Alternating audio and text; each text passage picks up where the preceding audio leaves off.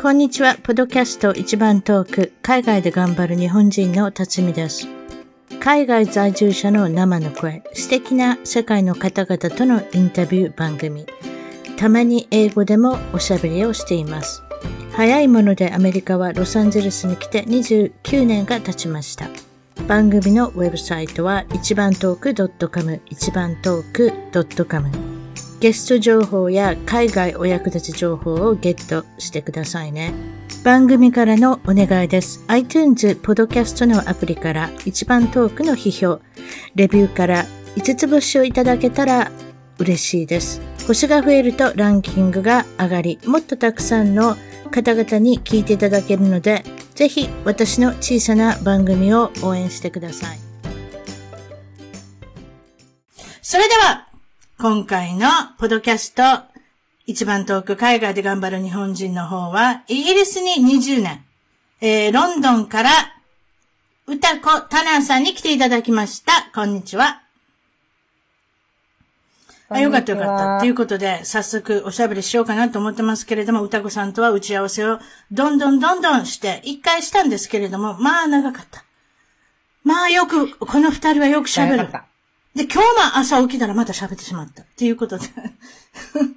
本当によく喋る、この二人。もう私はロあのロンドンの双子のお姉さんって呼んでるぐらい、あの、仲良くなったんですけれども、そうですか。えー、っと、今までに住んだ国で、もちろんこのイギリス、ロンドンなんですけれども、ロンドンといえばビッグベン。あとはフィッシュチップスということですけれども、このフィッシュチップス、どこで食べることもあるんですか？歌子さんは。外、外で食べますよ。私のお気に入りはコベントガーデンにあるお店で、はい、エンデルストリートというところにある、あの、フィッシュチップス屋がいいですか？皆さんそこに行ってください。おいくらぐらいで食べれますか？うん、飲み物も入れたら20ポンドぐらいかかってしまうので、日本円で言うと、え、3500円まあでもそれだけ払って美味しいものが食べれればいいじゃないですか。それ飲み物込みって言いました、ね、ビール飲んでも、まあ、込み大丈夫？そのくらいかしら。もうちょっとかかる。もうちょっとかな。じゃあ皆さん4000円ぐらいは、あの、うん、あれですね、覚悟しといた方がいいって。でもまあ、あの、有名なフィッシュチップスなので、でね、特に美味しいとこっていうことで。それでまあ、海外生活の方は、英国のみ。はい。ということなんですけれども。そうですね。イギリスで、もうかれこれ20年になります。そうですか。えっ、ー、と、大学生の時に来たんですか？はい。大学生の時に大学に行って、その後帰国してから、2002年にこっちにまた戻ってきました。なるほど。えー、うん。いかがでしたか？それでイギリス人のこのイメージというか、思ったよりも違ったり何かっていうのはなかったですか？うーん、初めに来た時は、ロンドンじゃないところだったので、はい、日本人を見たことがない人が結構たくさんいたと思います。ね、はい。で、当時は、80年代。当時は、やはり、なんていうのかな。うーん、ロンドンじゃないところはね、なんかこう、ちょっと、うん、外人に対して若干こう、なんていうのかな。差別っていうほどでもないけど、はい、なんかお前は違うなっていう目で見られていたことがあるので、初めはちょっと大変だったですね。うん。うん、でもまあだんだん慣れてくると、結構心地いい国になってきました。で、やはり、あの、宗教のこともあると思うんですけど、うん、キリスト教の人って基本的に、こう、ほら、誰でも受け入れるタイプの人が多いので、はい、こう、仲良くなってくると、もうあとはどうぞどうぞっていう感じ、はい、そんな感じで馴染んでいったっていう感じですね。だけどやっぱり、こう、初めはね、イギリス人のお友達が少なくて、あの、大学に交換留学生で来てたアメリカ人のお友達から、こう、紹介してもらったりとか、いろんなとこに連れてってもらったりとかおなるほど。アメリカ人の留学生とかもね、いますもんね、交換留学とかね。うん、で、英語が実は、え、あの、アメリカ英語の方覚えたりして、そういうことなんですかね。いや、さ、でもね、日本の、日本の教育ってアメリカ英語じゃないですか。うん、だから、例えば、リトル、ちいちゃいね、リリトルとかも、アメリカ英語で習ってるから、little って言っちゃったりとかしてたのが、うん、先生が直す、直すように、あの、発音とか、全部直されましたよ。リトルはどうなんですか？ little じゃないんですか？なんて言うんですか？あ、イギリスでは。リ、あ、 little。little。あ、 little。little。ああ、なんか、ちょっと、なんかイギリスの、ああ、先生が、こう指をね、ねここに入れて、って音を練習させられました。アメリカの映画のこと怒ってるんでしょうね。英語の先生ですから。えー、スペインの方が、あの、メキシコの、あの、スパニッシュを、スペイン語を怒るように、多分怒られてるんだと思うんです little？ウォーターですか？ウォーター？ですか？これがイギリスですか？ウォーター。ね。ウォーターがイギリスで、アメリカ人で言うと、ウォーター。なん、なんとか。なんか私はなんかちょっとイギリスなまりが入ってたりしておかしなことになってますけれども、そうですか？カレッジディスコのお話。皆さんディスコって言って分かってくれてるかどうかちょっと分からないんですけど、ダンスクラブ、なんでもいいですけれども、カレッジ、いわゆる大学のカレッジディスコだったんですけど、そのお話は何ですか？あディスコはね、カレッジディスコは毎週金曜日に、まあ、金曜土曜がカレッジディスコ。で、まあ、アルコールが入ると、こう、だんだん饒舌になってくるじゃないですか。もう、尻滅裂な英語でもとにかく喋ろうみたいなね。そうですよ。うん。出た、出たとこ勝負になってくるんです。アルコールが入ると。そうそうそう私なんかすぐ寝てしまいますけど。すいません。アルコールが入ってすぐ眠たくなる私。でも違う。歌子さんはそれでどっと、もう腹が座っても何でも、何でもござれになって。もう、そう、もう何でも来い来いみたいな感じになってきて。はいはいはいはい、それ？ででもね、やっぱり初めは、日本人って結構シャイな人が多いと思うんで、うん、私も結構初めそうでした。ああ、ね。で、まあお酒入って、だんだんこう、ね、リラックスしてきて、で、もうディスコとか、カレッジのディスコが終わっちゃうのが夜11時なんですよ。うん。早いですね。あ、でもそう、早くしとかなきゃね、やっぱね、勉強しなきゃだし。そうそううん、いやいや、でもその後にね、ハウスパーティーっていうのがあって。あ、そう、人事会の話ですか？これは。そうそうそうそう。で、必ずハウス、どっかのハウスでパーティーやってて、そのハウスパーティーに行って、明け方の4時とかまで遊んで、帰ってきてっていう超不良でした。ドラキュラのように夜起きてくるんですね。それでも朝は知らない。いやいやいや AM はもうほとんど寝てたっていう。それから。いや、そんなことそんなことないの？うん。で、例えば金曜ディスコ行って帰ってきてから土曜日の朝にロンドンに遊びに行ったりとかもしてましたよ。若いからできるんですね。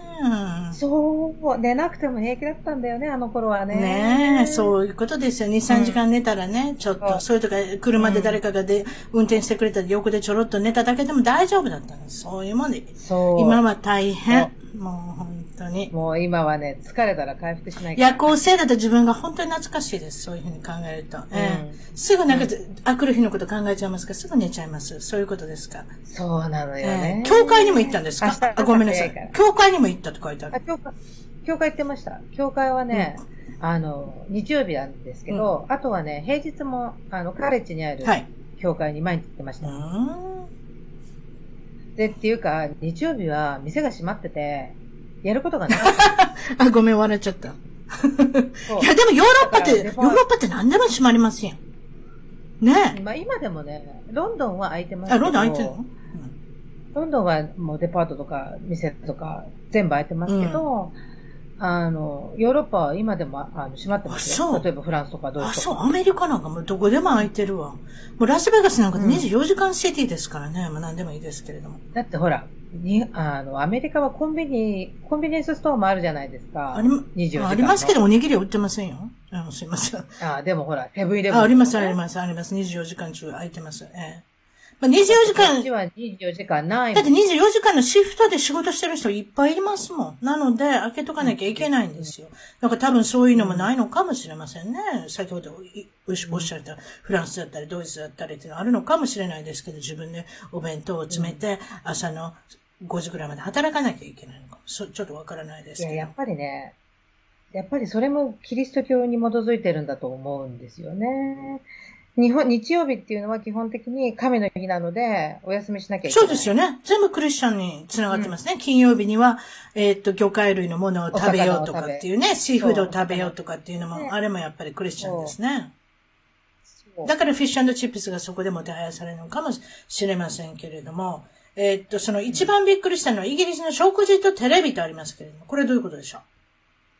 あ、イギリスの食事はね、まずかったです。まずかったです。本当にまずかった。もうね、た、食べられない。みんなそう言いますね。私の番組に出てくる来る人みんな言いますよ。えうん。でも今はね、だいぶ美味しくなりましたよ。そうでしょ？だって有名なシェフだってイギリスからもどんどんテレビに出てくるし。ねゴードン・ラえ。ム。ゴードン・ラムジーさん。いつもの眉間にしわ寄せて、ええ頑張ってますけれども。あと、あの、ジェイミー・オリバーとかがね、やっぱり頑張って。オリバーさんね。ちょっと男前じゃないですか。男前だって皆さん料理番組見ますから、ちょっと。ええそうそう、ネイキッドシェフとか超可愛かったから、うんあの頃は私見てました。ええゴードンさんはあれで、日本そうですよ。ゴードンさんは髪の毛いっぱいあるけれども、あれ嘘ですからね。あ、そんなこと言っちゃいけない。あ、ごめんなさい。そうですよ。あれは手術されたんです。ごめんなさいね。えあとほら、あの、シワも、シワ取り手術しものたんですすごいあの人彼、整形し、整形っていうか、いろんなことにお金使うんですよ。だからその上毛最近トランスプラントってできるでしょ？植毛。うんうん。あれもやってるし、あの、お顔もちょっと高い、高くて痛いんでしょ、あれ。痛いと思いますよ。ちょっと今度そういう人出てきてもらいましょうか。ね植毛した方にでもうまいこといけばいいけど、うまいこといかない人もいるんですよ。うまいこといかなかったら、頭にすごい傷がいくんです。まあいいですよ。ああ、出ましたね。私、すぐそういうふうに脱線する。はい。あ、脱線しちゃう。それで学食のお話っていうのがありましたけれども、いかがでしょもう、学食はですね、もう、あの、大学入るときに、もう親がね、その、食事も全部、あの、込みでお金をう。払はいってきたので、はいはいはい。で、基本的に3食の食事プラスティーっていうのは学校で食べると。うん。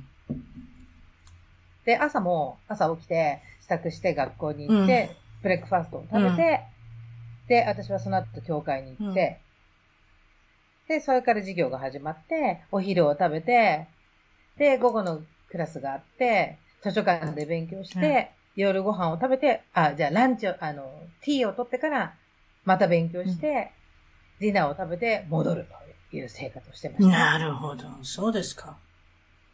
ところが美味しくないから、もう、なんかもう、半分ぐらいしか食べないとか。痩せたんですか？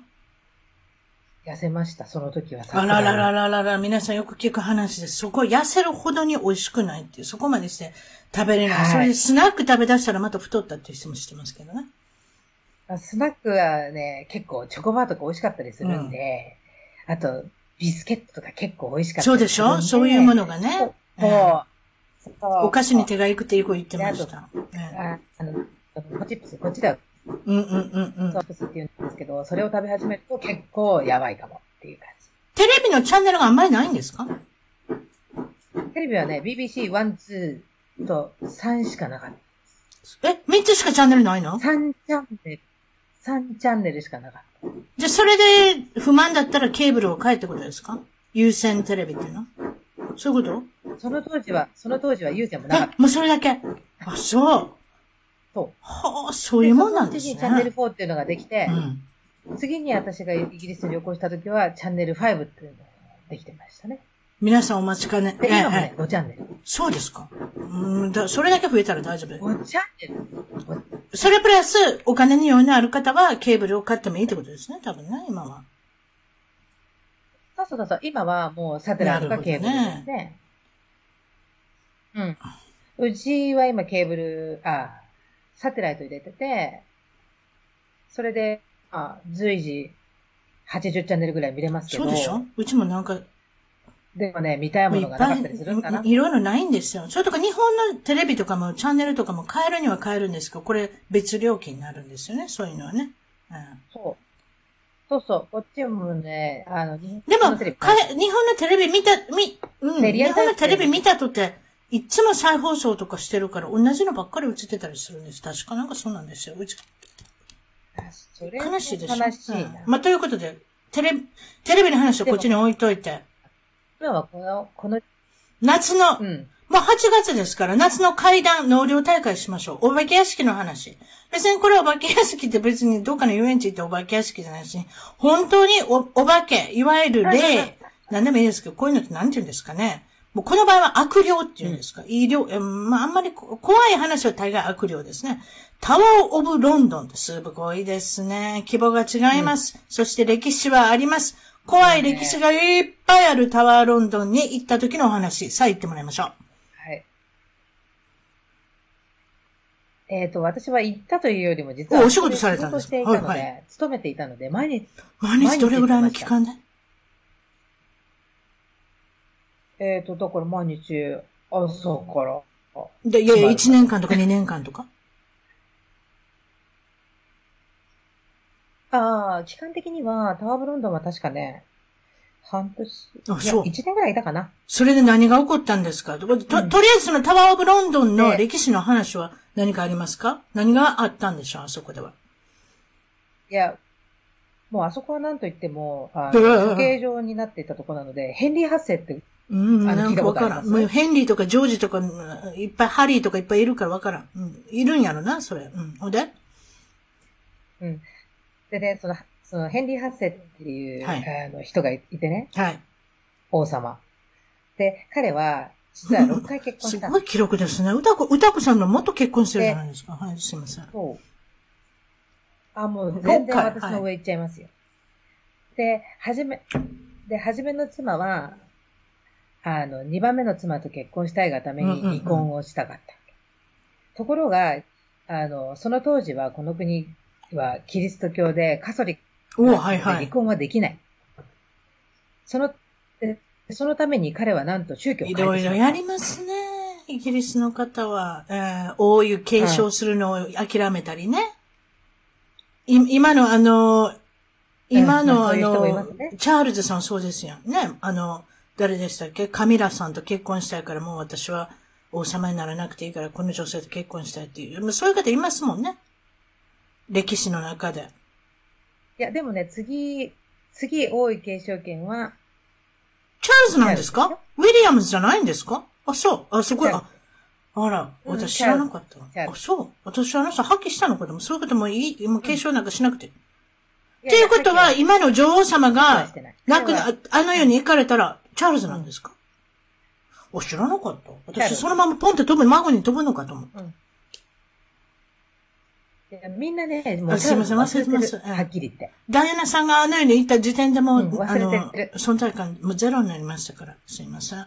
そうですか、すいません。あの、タワーオブロンドンの悪霊がうろうろしてる話も私たちすぐ脱線するから。ではい。それでどうしましょうはい。で、そのタワ、えそのタワーオブロンドンで結構処刑が行われていたんです。で、その、あの、ヘンリー8世の話に戻りますが、実はヘンリー8世も6人いた奥さんのうち3人そこで処刑してるんです。はいはい。でえ、ちょっと待って。奥さんを処刑したって言った？今。誰を処刑？奥さんを処刑するの？例えば、例えば、例えば2番目の妻とかは、3番目の妻と結婚したいがああ、そういうことか。いやー、怖い、怖い、怖い、怖い。それで、それで、そういうふうなもちろんその歴史があって、そこに何が起こってもおかしくないっていう場所があります。特にこういう歴史の長いタワーオブロンドンで、そうそして、いかがでしたか？はい。歌子さんが実際問題。ええ。もうね、いけない、もうまずね、あまずいけない場所がいくつかあるんです。もう、あの、は踏み込んではいけない場所。もう感じない人は全然感じないと思うけど、あ例えば私って高校の時に見えるようになっちゃった。うんで、うち高校の時の、高校生の時のクラブ活動が実は私、吹奏楽部ってはいいうブラスバンドにいたんですけど、そのブラスバンド部が夏の合宿をしてたところが、あの、裏にお墓があるまあお寺だったんですね。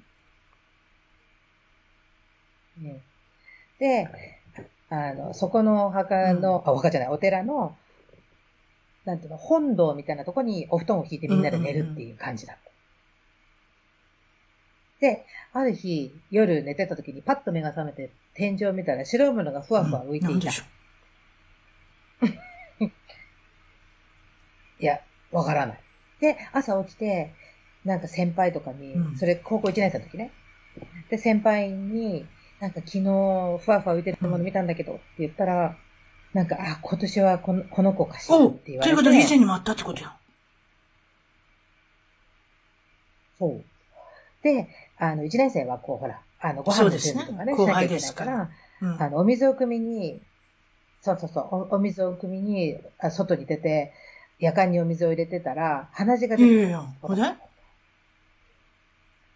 であってなって、話が、うん。ところが止まらない。で、仕方がないから、その日は練習を休んで、あの、おあの、そのお寺の中で横になってたんですけど、一、日。で、その時からなんか変なものがそれじゃタワーロンドンンで、タワーオブロンドンで実際問題、あ、歌子さんに何が起こったんでしょう？ん。私にタワーで起こったことは、タワーで勤めてた最終日に、いきなり私が働いてたところの、こう、デスクのね、ところに立てかけてあった、あの、板みたいなものがうん。バーンと落ちてきて、私の手の上にバーンって当たって、えでも絶対に落ちることのないものが固定してあるわけですね、多分ね。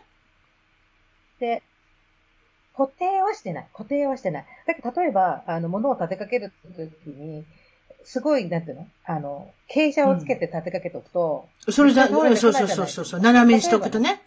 こう、わかりますよ。ふらふらしてませんもんそうねええしっかり斜めに。ということは、そう翻ったってことなんですか？そエビ反りになって襲ってきたんですよ。ということは何かによってはい、下から突き上げられたってことです。それが歌子さんの手に当たって、どうし、負傷は、どんな怪我したんですか？に当たって、左の中指がもう本当にシャンパンコルクみたく、いや、怖い。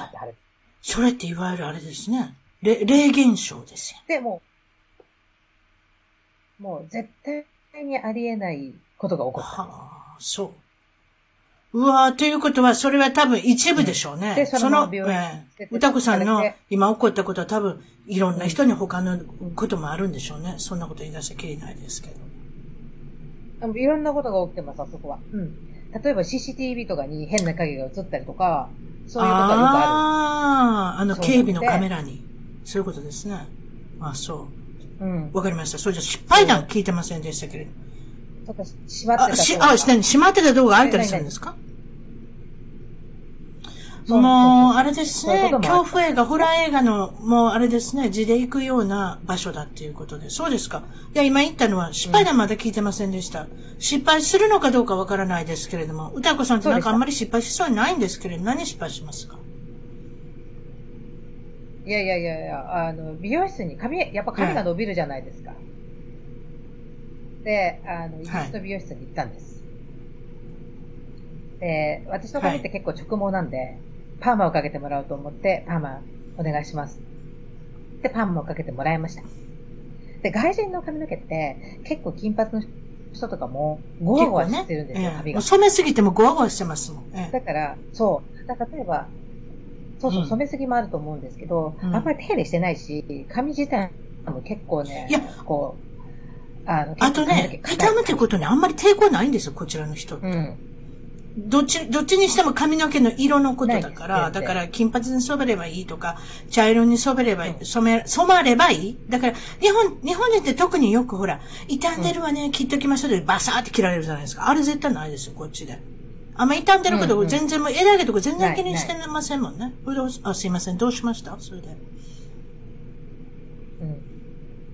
そう、それでね、パーマをかけてもらったら、もう、爆発っていうかああ、説明も足らなかったんでしょうね、多分ね。いや、いや、一生懸命言ったと思うんだけど、こんな感じでっていうふうに。でもチリチリになったんですか？うわーになったんですか？アフロヘアになっちゃった。もう超チリチリ。すごいです超チリチリ。いや、さすがにあ昔の、昔の郷ひろ、昔の郷ひろみさんみたいになったのかまあなったんです。ごめんなさい。歌子さんちょっと好きだったんですね、ちょっと似た郷ひろみさん。もう私たちもどれだけ打ち打ち合わせしたか、いろんなことがあの、もう歌子さんの好き嫌い全部わかってます。ええ、あの時覚えてます？郷ひろみさんってあの、髪の毛爆発してアメリカから帰ってきたでしょ？え？覚えてます？あれ時整形隠すためって覚えてません？覚えてる。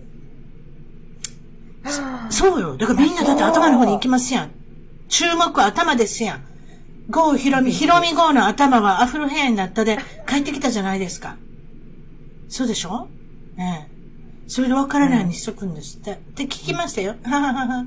いいですけれども。すぐ、すぐ整形の話とかしちゃうんです。ごめんなさいね。それで、えっ、と、そうチリチリになってどうしたんですか？その時、爆発しちゃって、もう一回行ったんですか？それとも、いや、でもね、ままた行っても同じだと思ったんで、もうそのまま。放置して伸びるのもあったんですか？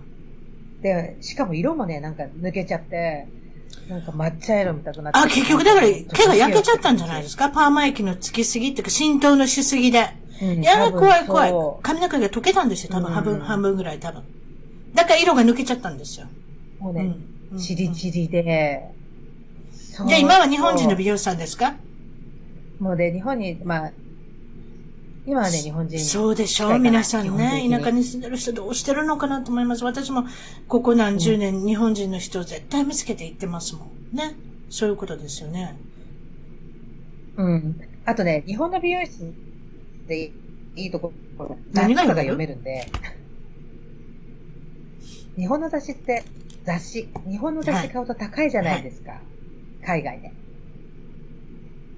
だから、日本の雑誌を。あ、それ面白いわ。週日刊誌とか置いてあるけど、私だ、何も、週刊誌なんか見ても、芸能人の噂話何にも分かれへんからもういりませんって言うんですよ。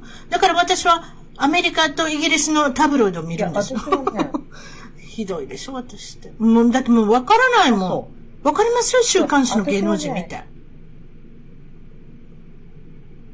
いや、芸能人何を見んの？どうでもいいの、私の場合。あ、おかずのやつか。私それ見るな、やっぱり。うん。そう。例えばほら、あの、婦人画報とか見ると素敵な盛り付けが載ってたりとか、あ、オレンジページ好きですわ。すぐ、ええすぐありますね。いろんなことが。とまあ、イギリスでどこまで、あの、材料が揃うかどうかわかりませんけれども、そうですか。国内外で受けそうなお話まだ聞いてなませんでしたけど、これは80年代に売れたバンドの方と少しお付き合いをしたことがある。さあ、どういった馴れ初めで、誰、結局誰なんでしょう？誰とお付き合いしてたんでしょう ?80 年代に、こっち来てですか？イギリスに来てからのお話、これは。はい。はい、どうぞ。こっち来て、こっち来て。うん。こっち来て、あの、当時ってイギリスのポップグループって結構売れてたじゃないですか。はい日本でも結構人気があって、例えば私はデュラン・ジュラン。おっかいけ、誰が好きだったんですか？さ、突っ込んで聞きましょう。皆さんも、皆さんも聞きたいと思いますよ。ああ、もうサイサイモン・ルボン様です。ルボン様。ということは、リードボーカルですから、みんな比較的競争率が高い方ですね。はい競争競争率が高くないのはドラマーとかですよ。誰も知らない。ロジャー、ロジャーも結構人気あったんですけど、でもね、日本人にそれですよ私の好きジョン・テイラーでしたね。でも、そ、そんな追っか、追っかけするほどでもないですけど、あれは顔だけでやっとったって聞きますよ。お前やれってギター弾いたことないって、お前それでもやれって聞きますよ。お前顔がいいから。うん。いや、いい、いい。うん顔、顔は可愛いと思う。うん今どんな顔になったんでしょうね。えー、いや、今でもね、今でも、たまにテレビ出ますよ。それ知らんかった。ジョン・テイラーさんどんな顔になってるんですか？うん。本当？で、あんまり変わってない。あ、そう。ただちょっとショーなんかすぐ取れるしね、最近。またすぐ整形の話しちゃう。そういうことで、そう、ジョン・テイラーさんは未だに健在っていうことで、えっ、と、まあ、そ、そその話置いといてすぐまた脱線してしまう。ドゥランドゥランドゥランしてまた戻って、あなたのお話をしましょう。あなたは、なんと、スコットランドバンド、あ、スコットランドのバンドの人とお付き合いをしたっていうことですけれども、ズバリ、なんていう名前のバンドの方ですか H2O っていうバンドだったんですけど。私も見たんですよ、H2O。実は iTunes かなんかで行ったんですけど、ちょっと聞いたことなかったですけれども、イギリスの多分ロックを追いかけてる、精通してるあなたには H2O はなんだか分かってると思います。偉大な方なんだと思いますけれども、その中のどの方と、リードボーカルのことですか？どうやって知り合うんですか？リードボーカルです。あのね、っていうことはあなたは道道で、その人の顔が分かったってこと？あのね、実は、私の友達が、あの、彼のこととてもえ気に入っていて、で、私たちはデュランのおかげをしてロンドンに戻ってきて、ロンドンで一泊しようとしてた時に、彼らのレコード会社の前を通った時に、え。その人たちがいたと。で、あの、ちょっと話しに行こうよって、ええあの、一緒にいた友達が言って、えーちょっとでも銀行行くのに閉まっちゃうから早く行こうよ、みたいな感じだったんですけど、で、まあ話しに行こうって言って話、うん通り渡って話しに行って、なんか H2 の人ですかって聞いたらそうだよっていうふうな感じになって、いろいろ話を聞いてたんだけど、ほら自分が好きな、例えば芸能人と会うと緊張して話せなくなっちゃうじゃそうないですか。いう場面に会ったことないから分からへんよ。多分そうやろな。うん。うん。多分そうだと思う。私が、もし、あの、ルボン様に明日道で会ったら。確かに英語ができてもそうなるでしょうね。うん。うん。で、だから私の友達はほとんど話ができなくて、もう、あの、私が話をする感じだった。それで？うん。で、だけど、ほら、あの、多分、あの、辰巳さんとかあんまりわかんないと思うんですけど、めちゃめちゃあります。私昔、ベイシティローダーズ好きでしたから覚えてますよ。うんあ、そうだ、そうだ。覚えてます？ミミュージックライフでしたっけ？あの、レポーターの山本沙織さんでしたっけね？ちょっと、なんでこんな名前まで覚えてるんでしょう、うん、あの人がいつもインタビューとかしたら、ほとんど訳せないの分かったんですよ。だって分からないんだと思います。あの人何喋ってんのか。スコットランドの鉛で。だって、すっごい短い通訳するんだよ。そんなの半分分かってないんじゃないですか？私もあの当時英語分かってなかったですけど、ね、あの、ち、ちいちゃいなりにも、ああ、この人、うん半分の通訳さんだなと思っても、だからそれぐらい鉛あったんですよ。はい、どうぞ。あ、鉛あります。うん。で、うん。そう、鉛があって、なんか、あの、はじめ外国人、うん、そうです。それぐらいわからないですよ。うん、そう。で、where are you from? どっから、ど、どこの人？って聞いたら、グラスカ？うん。鉛はもうジューズ弁みたいなもんですね。グラスカ？うん。そう。で、あ、これが噂のスコッティ、うん、バグパイプのね。キルトスカート。な何ですかで、まあ、うん。キルト履いてなかったでしょ？その人は。下着をつけないんですよ。歌子さん、下着、下着、下着つけませんか？また受けようとして、その下着をつけないとか。これ本当のことですよ、皆さん。いやいやいや。うんうんうんうん。なんでつけないんですか？なんでつけないんですか？すぐ使えるように？あ、ごめん、そんな言い方しちゃった。なんか。そうに決まってるんや。絶対そうやと思った、私。一応トラディショナルやけど、ね、パーティーの場でそうなった場合は何でもいいですけど。そうですか。まあ、とりあえずその人と、な、あの、その時に、まあ、お知り合いができて、その後も、あの、文通までして、つながって、そう。当時はほら、まあ、あのメールとかロックバンドのリードボーカルが、便箋開けて、開けて、書くっていうとこ想像できないですよ。そう。歌子さんのこと、歌子さんのこと好きだったんですね。特に日本人なんか見たことなかったのかもしれない。うん。多分だって H2O ってごめんなさいね。H2O ってあんまり知られてないイコール、あんまり日本に来てなかったのかもだし、アピールしてなかったのか。言ってたんですか？いや、日本は、そうでしょ？日本は全然、うん、だから私も知らないんだと思うけど、あ、そう。うん、それで、結局、お付き合いしてどれぐらいでどうなったんですか？まあでも、やっぱりほら、うん、あの、彼は芸能人だし、私は学生だったんで、こうなかなかやっぱ会えないわけそうね。スコットランドとウィンチェスターじゃん。だからまあ文通がメイン。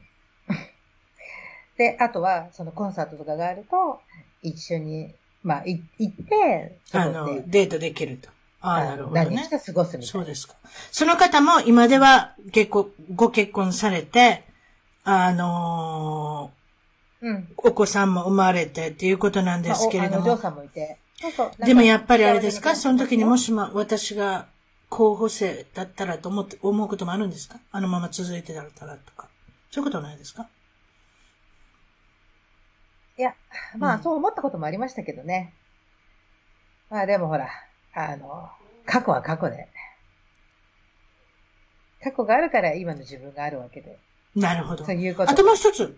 意外に皆さん知らない。ひょっとしたら歌子さんファンも分かってないかもしれないですけど、ワインの資格、これソムリエってことですか？ワインの資格って、これはどういうことですか？ワインの資格って何ですか？ワインはただ飲めばいいんじゃない？あのね、そんなことない。はい、あの、実は、実は私離婚してるんですけど、その、あの、一回目の結婚が日本人でね。で、その日本人の人だけ離婚した後に、まあ、ちょ、ちょっとだけ慰謝料をもらって、で、まあ、あの、何をしようかなと思ってた時に、ワインでもやってみようかなもともとワインの大好き。おしゃ、あの、飲むの。あ、もともと、私飲むの、食べるの好きなんで、で、今も家何それ ?150 本ぐらい ?150 本もあんの？あでもお宅のとこ自信ないですからね。すぐ私自信のこと考えるんですよ。彼、そうそうそう。落ちて割れることないんで。もし、150本。ちょっと、それじゃまだ脱線しますけど、ワインだとどれが好きなんですか？どの、白とか赤とかキャバネとかなんかいろいろありますやん。何が好きなんですか？私は、あの、フランスの赤ワイン、特にボルドーのサンジュリアンっていうところのワインが好きです。ちょっとマニアックなんね。ですけど地名まで出てきましたね。あ、そう。私なんかあんまりワインのこと分かってないから分からなかったですけど。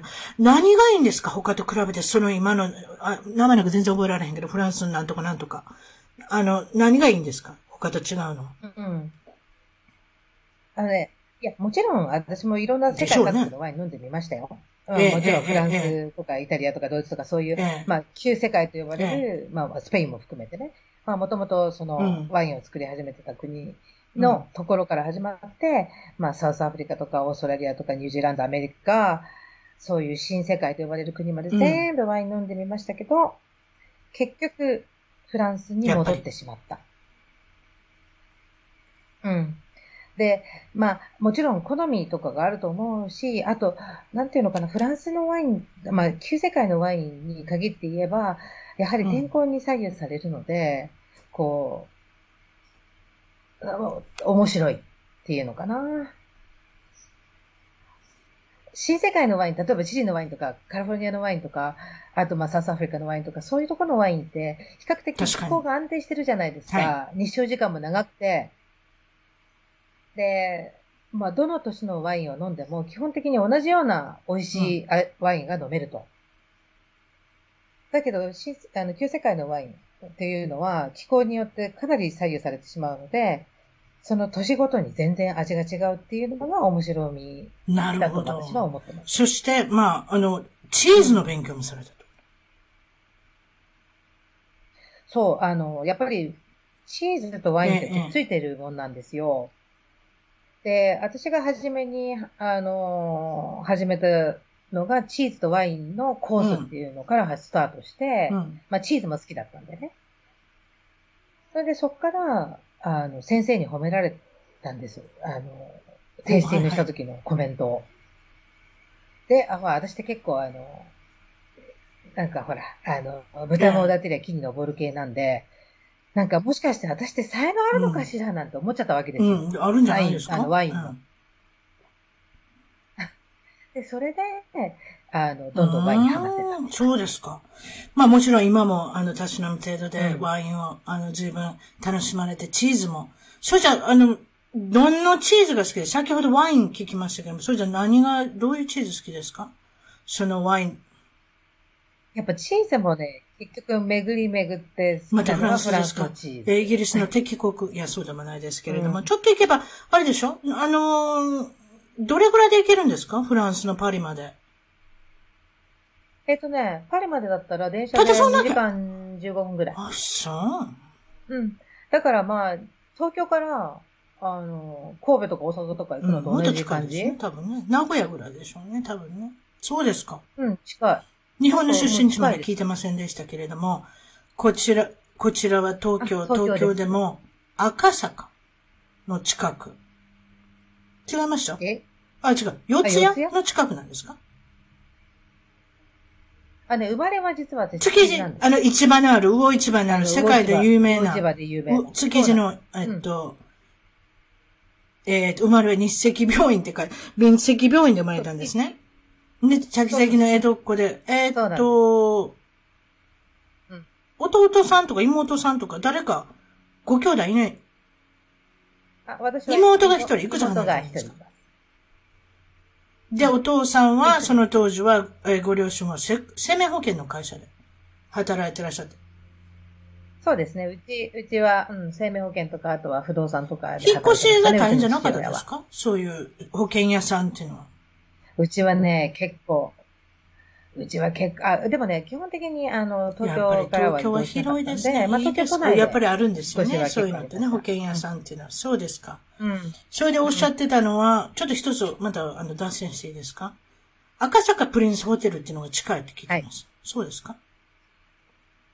あ、そうそう、四谷って結構、あの、赤坂とか、長田町とか、その辺みんな近いんで、実は私、小学校がね、うんあの、知ってる人は知ってると思うんですけど、昔の出世コースと呼呼ばれていた、小学校が番町小学校、中学校が麹町中学校、で、その後に日比谷東大っていうのが、おすごいじゃないですか出世コースだったんですよ。で？で、私は番長を麹町まで行ったんですけど、その後、道を誤った。東大まで行かなかったんですね。うん。道を誤ってうん行かなかった。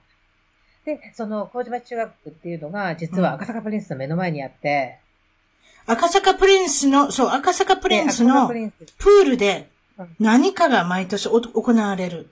これ知ってる人いるかな？フジテレビのいわゆる芸能人が集まってプール大会するんですよね。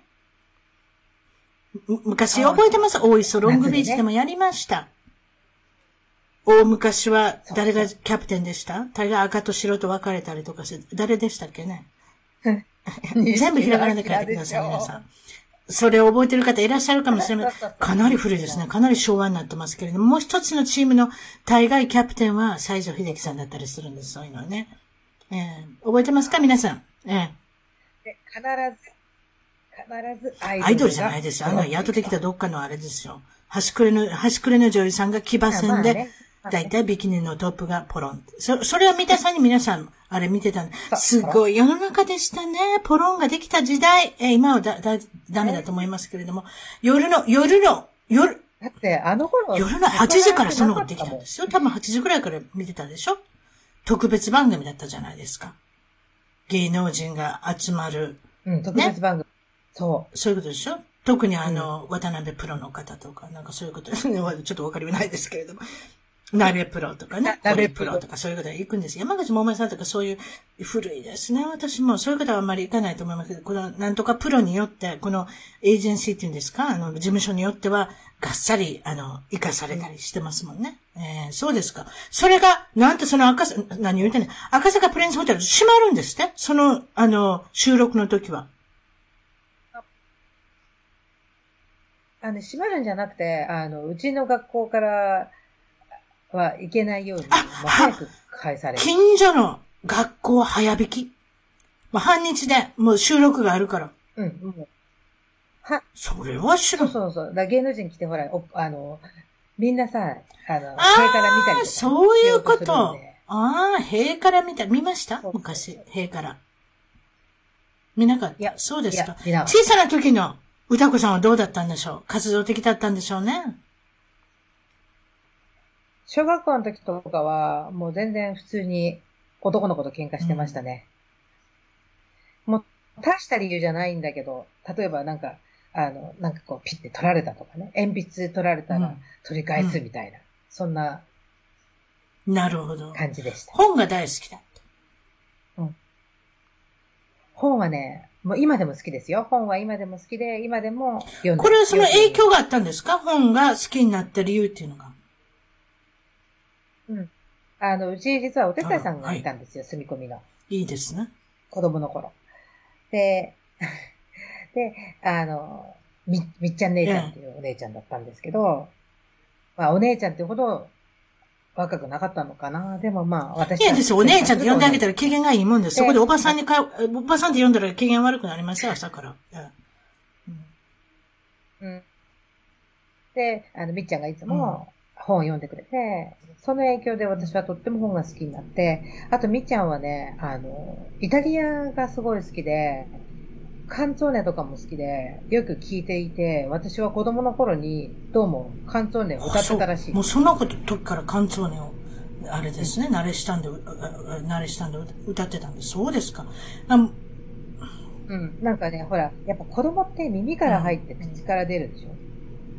だから自分で、こう、覚えたものをただそのまま口から出すっていうので、普通に歌ってもちろん妹さんとお人形遊ぶしたり、ままごとしたり、リカちゃんで遊んだり、そしてレンゲ、レンゲを積んで、うん。帰って、えー積んで編んだり、なんかそういうこともあるんですけれども、それじゃあ、小学生、中学生の思い出何かありますか、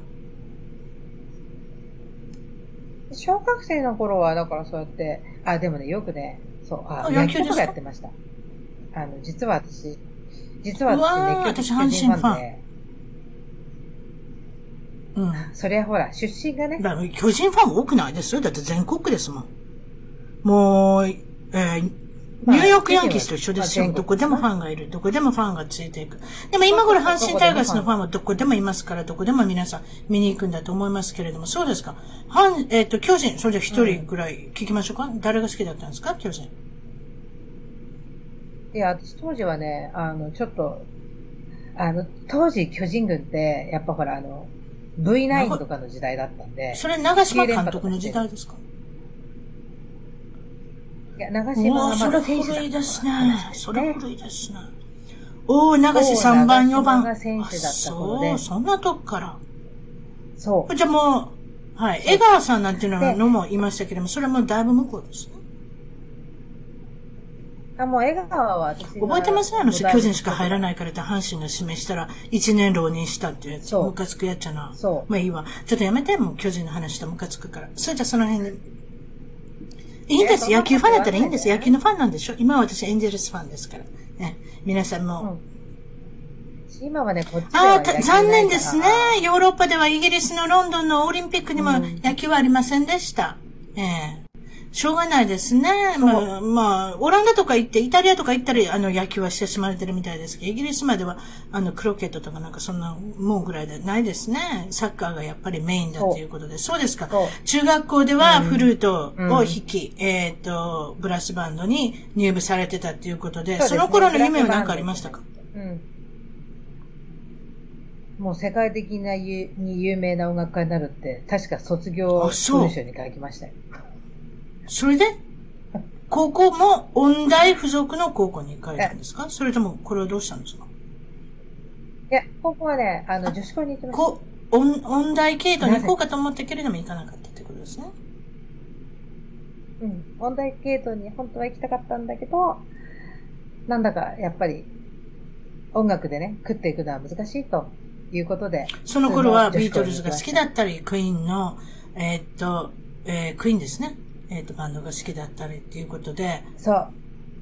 中学、中学の頃にその辺に目覚めたのかな。それでこ結構好きでしたそうですね。ビートルズとか。実はね、高校の時とか先生が好きう、だ、ったんですよ。どの先生が好きだあ女子校だったら男の人だったらいないから男にの先生好きになるんですか？じゃあ誰好きなの？体育の先生？誰？うん。いや、体育じゃない。あのね、彼は何、何を教えてたんだろう。私は直接教えてもらってなかったんで。実はね、こう、あの、ブラスああ、バンそういうこと？クラブの先生だって。で、その人が好きになって。で、どうしたんですか、あ、英語、英語の先生だった自分自分が好きなな先生、ちょっと覚えてあげてください。英語が、英語の先生で、吹奏部、学部の、えっと、クラブの、えっと、担当の先生だったっていうことで。ね、そう。それで、よくラブレターを出してたんですけど、うん。先生の下駄箱に。え、どうやって帰ってくるんですか？どうやって帰ってくるんですか？返事くれないの？ビートルズの、何も言うてくれへんの？くれないよ。うーん。まだ独身？その人。で、いや、あ、そう、もそういう時ですよね。橋が転んでも笑うような年ですから、誰か、あの、男子を見つけたらってなると、吹奏楽部の先生になったと思いますけれども、この頃からとても英語が大好きになったっていうことですか？英語は大好きでした。中学校の時から実は英語が大好きだった。うん。あの、中学の先生が、普通日本人の英語の先生って、英語の発音ができないじゃない今でも私覚えてますよ。中学校、高校の先生むちゃくちゃ。そう。いやあそれ、それ、pen. え th の発音もできてません。はい。そう。で、ところが、私の英語の先生は、あの、th も何か何かおお、素晴らしいですね。そういう方でついていくんだって、そういう方が教えられるんだったら、あれですね、うん随分やっぱり、ためになりますね。そうですか。そういうことで、うんお母さんも、うんあの、ぜひ、あの、大学、あの、留学なんかしてみたらいいんじゃないっていうふうに言われてたんですね。そうですね。うち、実は母親が留学したかったみたいなんですけど、どうちの、まあ、おばあちゃまが出さなかったんで、自分の娘には留学させたいと思ってたようです。そこだから、あのー始まって、えっ、と、ゆくゆくは行くようになるんですね、結局ね。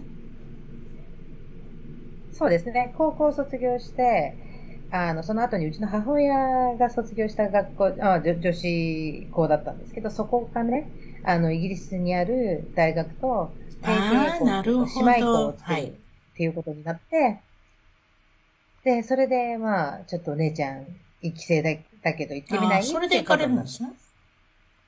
なるほど。はい。で、さすがに、こっちって、英語もろくに喋れないような、まあ、子供が入れる学校なんてないんで、で、そこの提携の学校で英語を勉強しながら、自分の好きな、こう、 subject、自分の好きな学科を選んで勉強できるっていうようななるほど。大学だったんですね。まだ聞いてませんですけど、海外に興味を持ったきっかけ、もちろん音楽が大好きだったっていうのがありますけれども、海外に来たり聞いてもらいますけれども、いかがでしょやっぱり、あの、音楽、ビートルズとクイーンからイギリスに目覚めてしまったのかなっていう感じ。で、アメリカっていうのは私なかったんですよ。どっちかっていうと、もうイギリス、イギリスいいなっていう、そんな感じ。うなるほどね。やっぱりブリティッシュロックの方に目覚めたうんらそっちの方に行って、やはり行くんだったら、でも、あれじゃないですか、あの、お母さんの方もイギリスの方に行きたかったとか、なんとかそういうのはないんですか？いや、うちのあアメリカに行きたかったアメリカに行きたかったそうかそうかそういうことですかうんそれでちょっと聞いて、先ほどちらっとうん言かれます。私はバツが1、2まで来られるんですね。いいですよ。ポッドキャスト一番遠く海外で頑張る日本人の方は、バツ1が平均と思っててください。もう80%、90%の方が1回いは失敗、ポシャってる。2回もポシャってる。3回もポシャってる方もいらっしゃいますので、それはあれなんですけれども、そしたら、軽く、歌子さんに聞きましょう。2回ポシャってる相手は一番初めは日本人とおおおっしゃってましたけれども。う、はじめは、はい、はじめ日本人です。で、ちょうどね、30目の前で、なんかこう、仕事も疲れてて、なんか、結婚したいなっていう、こう、ただぼーはいはいはいっとしたはい。よくあります。ねええ。で、そんなことしてるうちに、そう。で、まあ、あの、結婚、はいはい発信所はい。みたいなのあるじゃないですか。まあ、当時まだ出、出始めだった頃に、まあ、ちょっと女性はただだったりとかしたんで、うん。試しに登録してみました。で、まあ、そこで会った人だったんですけど、まあ、結婚しないかって言われて、ああ、結婚ね、いいかも、結婚しない、したいなっていう。だから彼を好きだったかって言われたら、うん。クエスチョン。なるほどね。結婚結局だから、いわゆる right personじゃなかった。 right personじゃなくて、 right time の方を捉えたってことですね、多分ね。そう、あの、そう、うん多分ね、見ただとライトではなかったん思いますね。そうですか。ご長男だったので、とてもうん豪勢に、あの、豪華な結婚式だったっていうことなんですけれども、。市長さんも来たし、知事さんも来たし、うん。それ知りませんけれども、まあね、かなり大きな、あそう。それで豪華にやったけれども、うん。うまくいかなかったっていうことだよ。まあ、あ2年そうそんなもんですか。それで、えーその時うん、中田さんに？中れ？もう中尾さんにもね、中尾おお母さんに向こうのお母さん離婚するって言った時に。はいはい。もううちの親は、もう早く帰ってきなさいって。うんうんうん子供もいない、子供もいないんだし、いいじゃないもういいから、いいから帰ってきなさい。うん。うん。でも中尾さんには中、あー中尾さんにはもうお思いとどめろって言われて、お母さんには泣かれて、まあ、二回目のそうですか、2回目もこれは日本人じゃないしね、これはイギリスで知り合ったイギリスの人とし、あれですか？結婚するんですか？はい。そうです。あの、2番目は、その、今私が使ってるタナーという名で、前のなんと、人。19歳の年が上？えらい年が上ですね。そう。そしたら話とかありまあす例えばあなたがクイーンが好きでしたって向こうは随分違うこと言ってきますまあでもね、いや、うん。いや、でもね、彼も実は、あの、なさっきほらありましたはい話したじゃないですええか。6タワーブロンド人奥さんがいたって話。実はね、?6 人6人目。芸能人みたいな人ですね。はそりゃすごいわ、6人目？それで、いうんその方とはどれぐらい？うん。で、だから彼はそうでしょ、6人も一応よ、あの、結婚されてたら非常に魅力ある方だと思いますけども、これはどうしてどうなったんですか、うん。で、しかもね、人種もいろいろ、アメリカ人だったり、あの、なんだ、えっ、と、あ、もちろん初めの奥さんはイギリス人で、あとはアメリカ人だったり、あと何人だかあんまり覚えてませんけど、あとロシア人もいたし。すごいです。世界一周ですね。でいろんなはい人と6人も結婚してれば。そうですか。うんそれで今の方とは、おいくつ違うんですか？今の、まあ、パートナーっていうんですか？あの、実際問題は、プロポーズされて4年も経ってるんですけれども、まだ、あの、まだ大きなビッグデーは決めておられないみたいですけれども、なんと、住み始めて、付き合い始めてからはもう11年経る、経つっていうことで、まあもうその方も年が上ですか ?12 年か。うんいやいや、彼はね、半いじゃない年ですか。そうですか。まだ現在の職業を聞いてませんでしたけれども、現在、な、よかったです。ああの、かあの、はいはいああれですよ。歌子さんの現在の職業のことを言ってるんです。現在の職、か、彼も置いときましょう。彼じゃなくてええ彼を置いときましょう。たくさんもいろいろ、あの、ご主人だったり、婚約者だったり、いろいろ出てきますので、この辺でちょうど、あの、現在の職業ということで、皆さん、先ほどワイン飲んで、チーズ飲んで、あチーズ食べて、いろいろ食べること好きとも、おもあの、おっしゃってましたけども、やはり食べることが絡んでるということで、現在の職業は何でしょ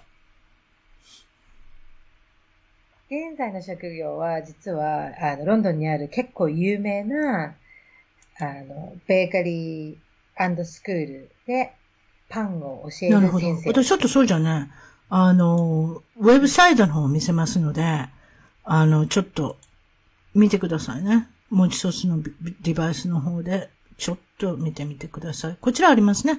えっ、と、こちらが日本語と英語の方に出てきましたけれども、これでクリックして日本語の方を押してみましょう。こちらは、えっ、と、画面にも出てますけれども、これなんて読むんですか？ペティット？ペティット？ペティットプチボヌール。プチボヌール先ほどフランスが大好きだとおっしゃってましたけども、やはりこの辺に出てますね。えっ、と、えープチボナール。ねボナール？こちらで、ボヌール。ごめんなさいね。ボヌール。カトリン・ドヌーブさんみたいですね。そうですか。えっ、と、こんな感じで、日本語の方を押し、えーと押していただいたら、こんな感じでいろいろ出てくるんですけれども、クラスを教えておられるということで、えっ、と、こちらの、えっ、と、はい。パンだったり、お菓子だったり、それで、パンとお菓子、ケーキのご注文、もちろんその販売をされてるってことなんですけれども、で、こちらの、こちらの、えっ、と、はい。先ほどそちらに、えっ、と、下に E メールが書いてありますけれども、えっ、と、お問い合わせの方はその E メールに、方にやら、あの、出していただいて、ここのウェブサイトを押すと、今度は、こんな感じで、 Bread Ahead Bakery っていうことなんですけれども、これ全部英語の、あの、サイトになってきますけれども、はい。え2013年から、あの、始めた、えっ、と、この、えっ、と、会社なんですけれども、えっ、と、 founder、この方が、マシュー・ジョーンズさん、そして、えっ、と、ここにいろいろありますね。えっ、と、マニュエルさん、そして歌子さんはここにありますね。あと、ケビンさん、ロバートさんということで、この4人のメンバーで、えっ、と、こちらはあれですか？クラスをしているってことですか？ベーカリーのスクールってこと？そうですね。スクールはで、いまあ実際教えてる先生は、あの、フランス人のマニュエルと、イギリス人のケビンと私がメインになってそうですす。ね。ちょっと、えーっと、はいこの辺にしました。後で、あの、インスタの方、皆さん楽しみにされてると思いますけど、インスタの方にたくさんパンとかお菓子の、えーっと、写真がありますので、あの、後で見ていただきたいなと思います。それで、えーっと、これはもともと、パンを学んでたわけじゃなしに、一番初めにお職業でついたのは金融業界。そうです。あの、イギリスで大学終わって、日本に戻って、英語が喋れるっていうだけで、どこでも入れる時代だった。なるほどね当時バブルだったんで。で、もう本当に嬉しい英語ができてタイプができたら、ももうそれで、はい、どうぞ。うちは雇いますっていうことで、そう金融一筋に30年間、あの、勤続されて、そういうことですね。そうですね。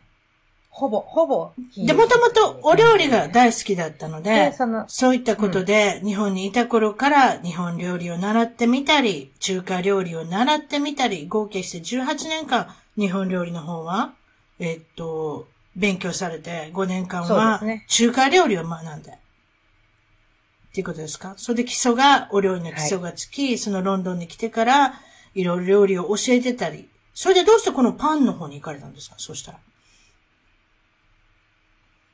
あのね、やっぱり、ロンドンでは日本のパンって売ってるんですけど、うん高いんですよ。なるほどね。はいはい。で、ちっちゃい、ちっちゃいメロンパンとかが、日本円でいくらぐらいですか？か ?3 ポンドだったら。高い ?450 円とか500円。高いそしたらあれですね。あの、閉店間際に安売りの時に行かなきゃ。いや、違いました。いや、でもそれ高いんですね。高いですね。そうそう、でもあ本当そんな感じ。はいはいうん。で、まあ食べたくても買えない。で、当時え私来た時は学生だったんで、もう全然お金ないし、もう買えないし、もう日本のパンは諦めていました。で、まあそんなかんなしてるうちに仕事も始めて、で、あの、まあ、たまたま見つけたね、日本人の、あの女性が日本のパンを教えてて、で、えっ、と、月に1回か2回、そこの、あの、教室に通って、はいはいご自宅でされてたんですけどね。で、そこの教室に行って、まあ、パンを学んでいくうちに、どんどんどあ、んどんパなるほど、ンにハマっていったそういうことですか？うん。うん。で、日本のパンだけではなくて、あの、あの、もちろん、辰巳さんなんかご存知だと思うんあですけど。サワードブレード好きですよ。あの、ね日本にはないですね、あんまりね。うん。そうそう。ほら、あの、特に、あ、そちらだったら有名なそれとクラムチャウダーと一緒に食べるんです。はい、美味しいですね。あるじゃないですうんか。そう。で、まあ、サワードとかにもハマってったり、もういろんなパンにこう、ええ、どんどん日本とまた違ったンパンっていうのはどういったものが、で、まあ、サワード以外にはどういったものがありますか？カンパーニュとか、あとは、あ、イタリアンブレードも違いますすね。はいフォはいはい、カッチャとか、はい。チバッタとか、パンは奥深いですね。そういった意味では。日本では奥深いですよ。焼きそばパンもあれば、メロンパンもあれば、アンパンもありますし。すごいですね、焼きそばパンって。うん炭水化物の塊ですよ、よく考えたら。そう。ええカーお腹すくわけですよ、すぐにね。あ、ごめんなさい、その、えでもね、いや、でもね、て中学校とかで。も売ってたじゃないですか。よく売店とかで。よく買ったものです。そうですか。うん。日本のパンと、このイギリスのパンはどういったことが違いますか？今もちろん焼きそばパンなんて言っちゃいますけれども。えっ、とね、やっぱりまず、あの、そのまま食べれるお惣菜パンって比較的少ないんですよ。例えばほら、ソーセージが入ってたり、チーズが入ってたり、そういうのがまず少ないし、あと菓子パンと呼ばれるものがあまりないそうですね。あげ、あのーうんそうですね。カスタードクリームとか好きなくせに、クリームパンもないし、アンドーナツもないし、どう、まあ、あんドーナツはないけど、まあ、あドーナツの中になんか入ってるるのもありますけど、そんなに美味しくないですね。驚いて。いや、実はね、あの、うち、あたりが、私が働いてる Bread Ahead ではドーナツが一番有名あなんそうそういうことなんですね。うん。それでお教室をやっておられるということで、もちろんそのパンとお菓子の販売もされてるんですけれども、えっと、教室をやっておられるということなんですけれども、そのクラスの感じを教えてくださえっ、とね、今、あの、 Bread Ahead でやってるクラスは、えっ、と、まあ、大体平均して、まあ、8人から14人ぐらいの生徒さんに3時間でい。あ、そうですか。教えてます。うん。で、まあ、一つのクラスでパン、まあ、3つから4つぐらいを教えるんですけど、それが半日のクラス、3時間。で、もう一つ、ああの、ランチを挟んで1日のコースっていうのもあって、そちらだと、まあ、朝10時から始まって終わるのが、まあ、なるほど。4時丸一日コースと4時半半日のコースが分かれてるということで。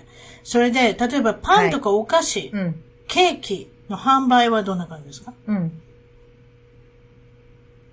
えっ、と、今は、あの、そう、あの、こっち、こっちにある、まあ、レストランさんで、お惣菜のデリバリーをやっているところに乗せて、配達をうんまずさせていただいているのと、あと、あの、個人で40ポンド以上お買い上げいただいたお客様には、ロンドンのゾーン2までだったら、おー例え配ば。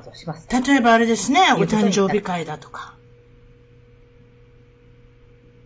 そうですね。例えば、あの、お誕生日だから、パンたくさん欲しいとか。あもち今ほら、ろんそうちょっとですねコロナで。えーね、パンダミックなことになってますけれども。全くまあもう少しでしょうね、それもねだから、うん。まあ、そうしたら、例えば、あの、お子さんのお誕生日会えでえパンを置きたいとかね。とか、まあ、何かそういうことがあれば配達しますし、あともちろん、あの、これから Bread Ahead を続けていくかどうかってなった時に、もしかしたらまた自分で自分のビジネスを始めるとなったら、そうですか。あの、そのことも聞かなきゃいけないですね。将来の夢、展望、抱負、最後に、あの、教えていただいたらなと思います。いかがですか？実は私、将来の、まあ、夢は、有名になることなんですよ。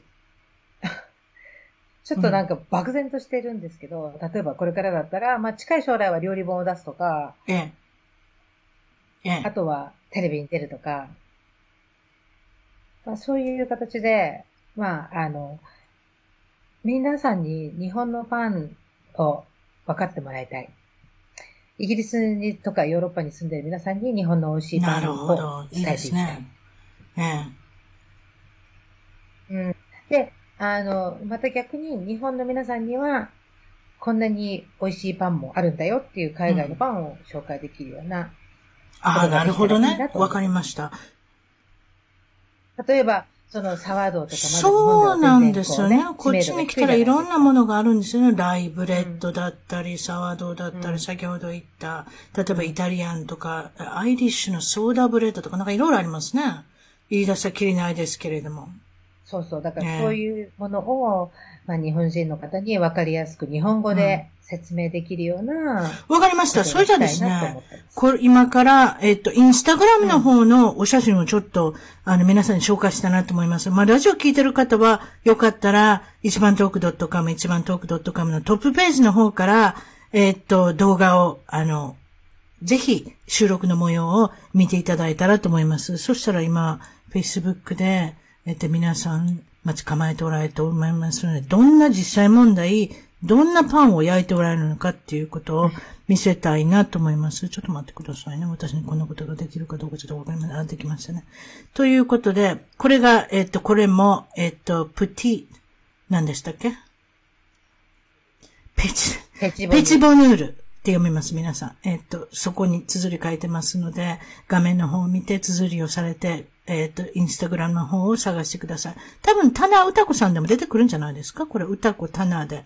じゃあ、歌子タナーで、あの、出ると思いますので、はい、そんな感じで。それで、えっ、ー、と、クラスの、えっと、問い合わせ、そして販売の問い合わせ。日本の会社なんかでもね、会社ぐるみでね、ちょっと、あの、パンのパーティーとかやられたらいいんですよね、お昼とか。なんかそういった時にも、えっと、デリバーとか、あの、ね、もちろんそのできるっていう体制を整えてるっていうことなので、うん、その Gmail の .com の住所の方も、もちろん一番トーク .com のゲスト情報につけますので、それで今見てるのは、お写真なんですけれども、これは、パンを練って、これですか？あれですか？グラムを測りながらこれやるんですか？